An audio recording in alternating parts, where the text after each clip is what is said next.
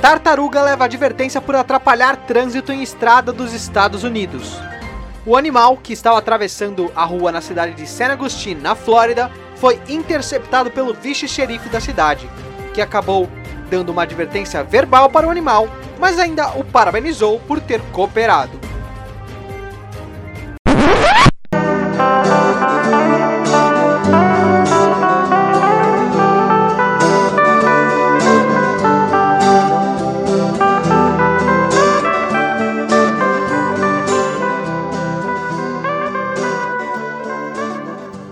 Olá, você que me escuta, começando mais um PBcast. Eu sou o Henrique Castro e eu estou aqui hoje com a Ana Luísa Dornas. Tudo bom, Ana? Oi, Henrique, tudo bem? Um prazer estar aqui de novo com você. Prazer ter você de novo aqui. E hoje a gente vai discutir essa notícia aí que acabou de passar, então, que na Flórida, essa história aí dessa tartaruga que atravessou a rua. Só que. O que, que uma tartaruga estava fazendo no meio da rua? Eu vi a foto e eu, eu não sei direito, assim, se é uma tartaruga, não é? Você viu a foto também? Explica aí, é- era uma tartaruga, não era? Tem uma, uma, uma confusão muito grande, né? Às vezes as pessoas, as pessoas leigas, assim, que não são biólogos, em diferenciar é, alguns animais. Eu acho que a tartaruga é um bom exemplo. Sim, nossa, é, na verdade existem três animais que eles se confundem ali, que é a tartaruga, o cágado e o jabuti. As pessoas confundem muito entre eles. Pela foto ali, Henrique, não parece muito bem uma tartaruga, não. Agora vem a velha piada do que ela fez pra. Que, porque ela tava atravessando a rua, né? Mas era com a galinha. Enfim, é, essa, essa, essa foto mostra uma forma no casco dela e no plastão. Plastão é a parte da frente que continua o casco ali. Que parece muito com jabuti. E é mais provável que seja um jabuti, porque eles são aqueles que têm aqueles pezinhos mais achatados e eles são terrestres. Então é mais fácil que seja. É, e quando você fala do casco, assim, como seria, como você olha assim para um casco e diferencia o casco de uma tartaruga e o casco de um jabuti? O que, que tem no, de um que não tem no de outro? Então, o casco do jabuti, ele tem umas ah, umas cúpulas assim, Ele tem um- umas partes mais protuberantes, sabe? E o casco da tartaruga, ele já é mais lisinho. Então, ele é mais reto. Isso ajuda muito na hidrodinâmica. Então, quando ele vai nadar, ela vai nadar, no caso da tartaruga, ter o casco mais liso ajuda a água a passar por ali, ela cortar a água. E isso que é a hidrodinâmica. E quando você falou da pata do jabuti, porque a pata do jabuti ela parece como se fosse uma pata mais redondona, assim, né? Ela parece, sei lá, de um elefante, talvez. Isso. A gente compara muito com pata de elefante, porque, dado, né, devido às proporções, é muito parecido, porque é aquele pé bem chatinho, assim, né, que parece uma pilastra, talvez. E o da tartaruga, ele já é uma. É, As patas já são parecidas com remos. Então a gente vê onde que estão os ambientes desses animais. E não vamos esquecer do cágado, né? Ele tem uma pata que é intermediária. Então, elas têm garrinhas eles conseguem ir para a terra, eles são chamados de semi-aquáticos. Eles conseguem ir para a terra, mas eles ainda têm umas membranas entre os dedos para eles nadarem. Os jabutis eles até podem ir ali perto da água e tal, até para beber água mesmo, mas eles ficam mais na parte terrestre, então os pezinhos são mais para caminhar e tudo mais. E os, as tartarugas, elas são geralmente marinhas. É, tem algumas espécies de água doce, mas é, no geral elas ficam na água e as patas delas foram evolutivamente selecionadas para nadar. Então são remos. O, mas o, o cágado, então, o cágado não tem no mar. Eu não tenho certeza com o cágado. Na verdade, agora você me deu uma leve apertada. Eu acho que eles são mais de água doce. Mas a grande diferença vai ser o cágado, ele, tá, ele é semi-aquático, então ele pode ir para a terra e pode estar na água, mas ele fica a maior parte do tempo na água. A tartaruga, ela vai ficar maior tempo na água e ela só vai sair para desovar. Então, para botar os ovos dela, ela bota e, e volta para a água de novo. Ela vai ficar quase que, sei lá, 90% do tempo dela nadando. E o jabuti, ele vai ficar quase que 90% do tempo dele na terra. Então, inclusive, uma curiosidade sobre o jabuti, que muita gente é, não sabe, é que eles são onívoros. Então, tem muita gente que alimenta o jabuti só com folha, verdura e essas coisas assim. É, a minha avó tinha um jabuti que comia, ela dava só isso para ele. Dava, sei lá, é, folhas, exatamente o que você tá falando aí. Eu nunca vi ele comer algo que não isso. Ele devia caçar uns insetos, uns bichinhos assim que vocês não viam. Mas eles são onívoros. Inclusive, tem alguns lugares de tratamento, né? Que criatório que eles dão pintinhos. Ah, eles até caçam às vezes. Tem uns vídeos muito loucos na internet dos jabutis caçando pombo. É, eu sei que a tartaruga é um bicho que, que morde, que caça mesmo. A tartaruga, agora falando a tartaruga marinha, né? Já falando com os termos certinhos aqui. Isso aí. Mas, é, e a boca dela parece um. Parece um bico mesmo, né? Como, é, que machuca, deve machucar. Eu lembro que uma vez eu, eu tive a oportunidade de mergulhar com tartaruga. E eu lembro que me falaram para não, não chegar perto, não tentar passar a mão nem nada, porque elas é, bicam e pode arrancar o dedo, assim. Uma, é um, elas têm força na, na boca. Sim, elas têm é, uma parte córnea, assim, é uma parte bem grossinha. E elas têm esse formato mesmo de um bico, mas não é um bico tipo de ave é uma outra estrutura. Aí, quando tem essa, esse formato, fica tipo uma lâmina, né? Então, às vezes, se elas pegam dedo, essas coisas assim, pode até cortar. É, uma das alimentações delas é, são as, as águas vivas. Então, um grande problema que a gente tem com plástico é porque elas confundem muito sacolinha plástica, por exemplo, com água viva. É, eu já ouvi falar disso. É interessante, né? Quer dizer, é triste e interessante saber o, a parte que ela come água viva e triste esse problema aí com o plástico. Sim. Porque realmente uma água viva no mar, um saco plástico, a deriva lá. É, confunde totalmente, né? Na verdade, até eu já confundi um saco plástico com eu tava nadando uma vez com uma amiga no mar, assim. Aí ela viu que tinha uma sacolinha plástica e ela achou uma ótima ideia me assustar. E aí ela começou a gritar que tinha uma água viva, uma água viva. E aí eu assustei, desesperei e abri o braço, assim. Na hora que eu abri o braço, eu encostei na sacolinha plástica. Aí eu falei, pronto, me queimei toda, né? Aí eu, desesperado, quase chorando, no meio do mar, tipo assim, não no meio, mas, tipo, já não dava pé. E, tipo assim, aí ela viu que eu assustei de verdade. Ela, calma, calma, uma sacolinha. aí eu, ai meu Deus. Aí eu levantei o braço e vi que era uma sacolinha. Aí a gente tirou a sacolinha e jogou no lixo, certo, né? Não deveria estar ali no mar. Mas, nossa, foi muito desesperador. Aí eu fiquei assim com ela, cara, nunca mais faça isso na sua vida comigo. E, mas é o cágado, o jabuti e a tartaruga, né? Eles são, os três são répteis, mas ele, sei lá, uma cobra é um réptil também. E não parece uhum. nada com eles, assim.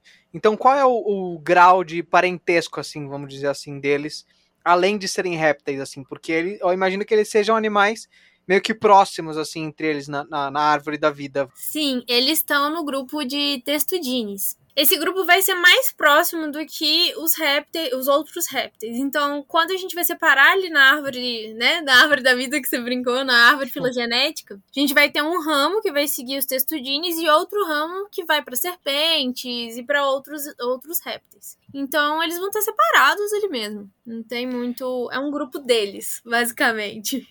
E qual seria um é, parente assim comum entre eles e as, as cobras assim. Oh, isso é muito difícil de, de medir, Henrique, porque assim, como a evolução ela acontece de, de vários, vários, vários anos, é um pouco difícil da gente medir assim, ah, foi nesse momento que eles separaram. Até porque se encontrar um fóssil de um de algum animal em comum deles, de algum ancestral em comum deles, modifica tudo de novo. E tem. É engraçado, né? Porque tem outros animais também que são, digamos que, parecidos e que as pessoas confundem bastante. Um que eu tenho muita. Muita dúvida, assim, também. É o caso do jacaré, né? Que, enfim, tem os jacarés, tem os crocodilos. E tem uma história que não tem crocodilo no, que não tem crocodilo no Brasil.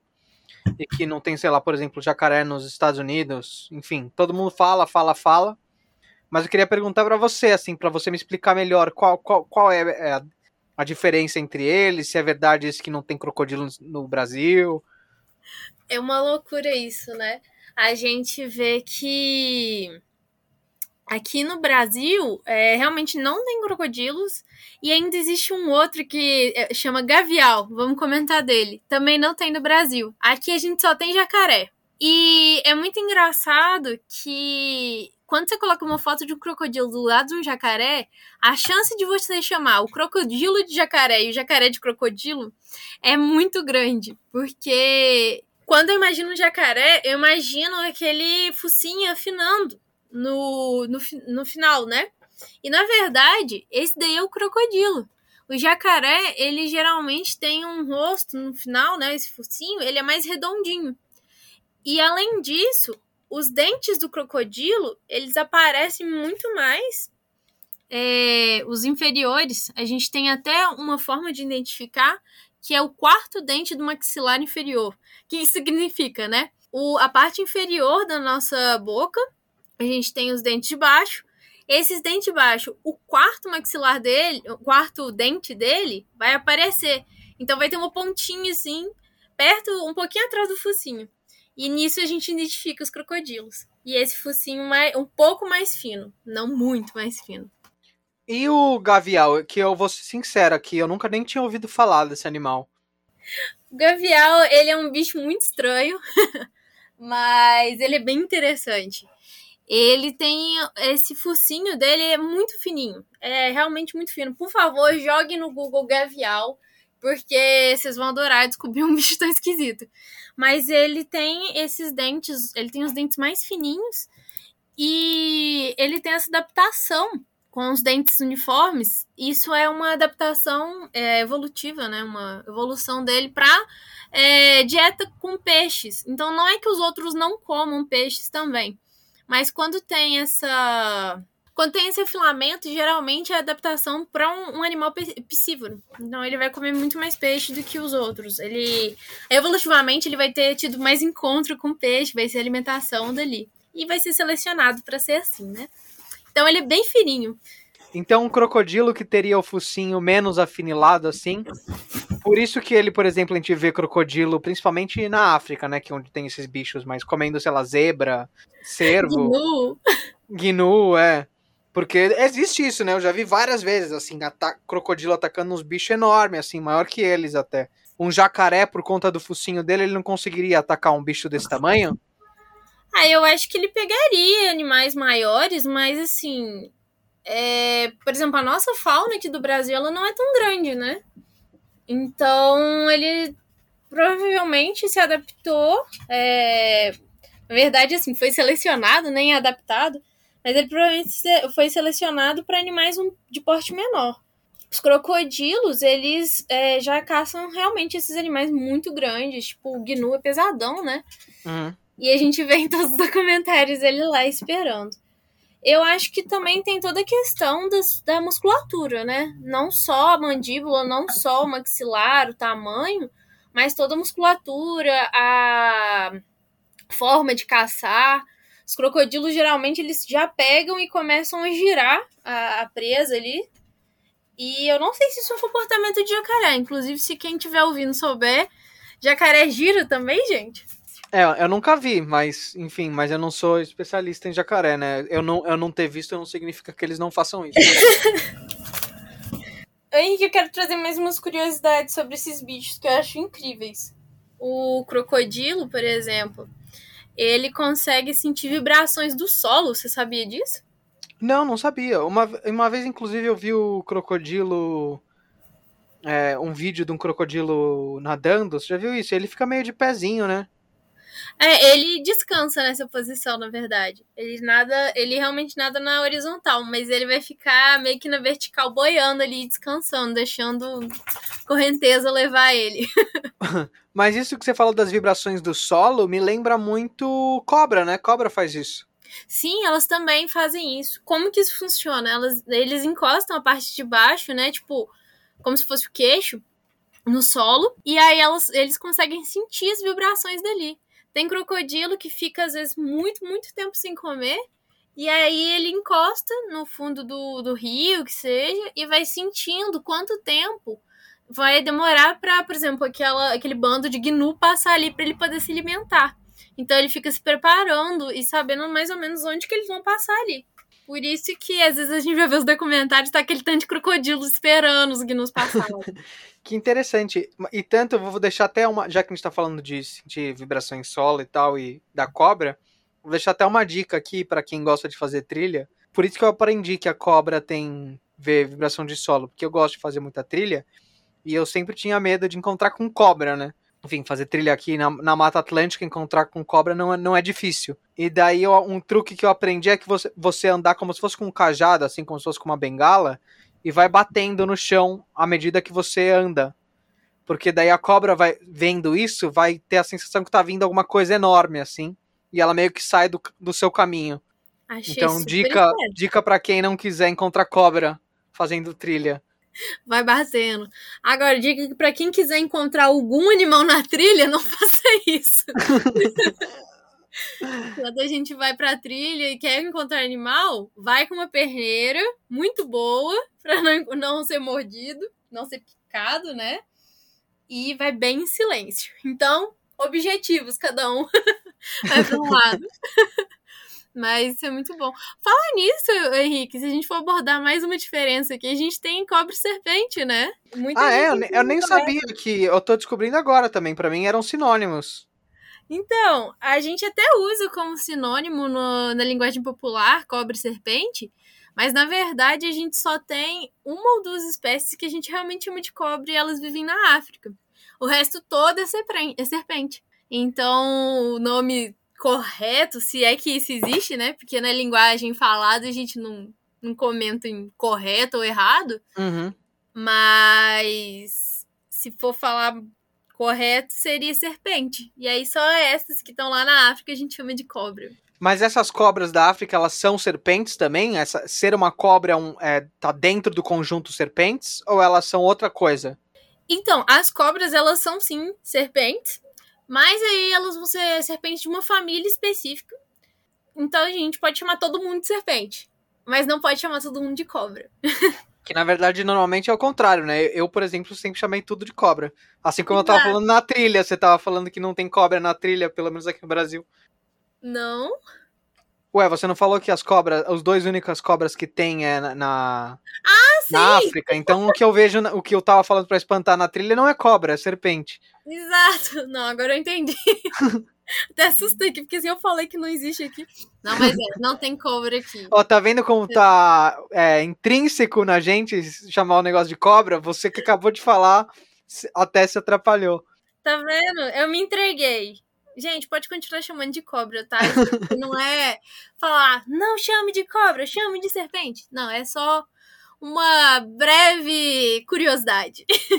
Mas quem trabalha com esses animais vai chamar de serpente. E até agora que eu tô pensando, na verdade, porque eu sei que em inglês é, a gente chama, eles chamam de snake, né? Só que tem a palavra cobra em inglês também. Então, tem. Então agora que você me falou faz mais sentido, assim. Eu tô, falei, ah, entendi. Tem, e são elas. E assim, mas não tem grandes diferenças, assim. É porque elas são de uma família, então elas estão mais próximas, e aí vai chamar é, essas de, de cobra, né? E eu não vou entrar mais em detalhes disso, porque eu sei que tem herpetólogo que vai ouvir e vai brigar comigo se eu falar muito mais, porque eu vou só até aí. É, algum dia a gente chama um deles aqui e a gente fala só de, sobre serpentes. Quase, quase que eu falo cobra de novo. Eu vou Ué, você pode chamar e falar das cobras também. Tem Vou me policiar, pelo menos nesse episódio, a não, não chamar mais. Episódio. No grupo eu permito que você chame de cobra, que é como se eu pudesse permitir algo. Mas é bem legal essa diferença entre os animais. Eu sou super curiosa com eles. E essas realmente foram coisas que me marcaram durante a faculdade. E eu achei o máximo a gente poder conversar hoje um pouquinho sobre eles. Legal, também gostei muito. E hoje a gente ficou nos répteis, mas quem sabe a gente não faz outros episódios para falar mais um pouco sobre esse tipo de assunto. Por exemplo, o caso lá da, da baleia assassina, né? Esse é, esse é famoso também. Da ah, baleia, assassina, assassina. Que, que não é uma baleia. Que é um golfinho ali, né? A gente pode conversar sobre isso. E na verdade são duas que são, né, chamadas de, de baleia e não são. A segunda. Ah, é? Qual é a outra? Eu vou deixar essa de curiosidade. Quem sabe aparece na página. Mas com certeza a orca é a mais famosa da gente confundir. Com esse sopro no ar aí, com essa informação aberta, eu vou encerrar aqui enquanto você corre aí pro Google para ver se você prov... descobre.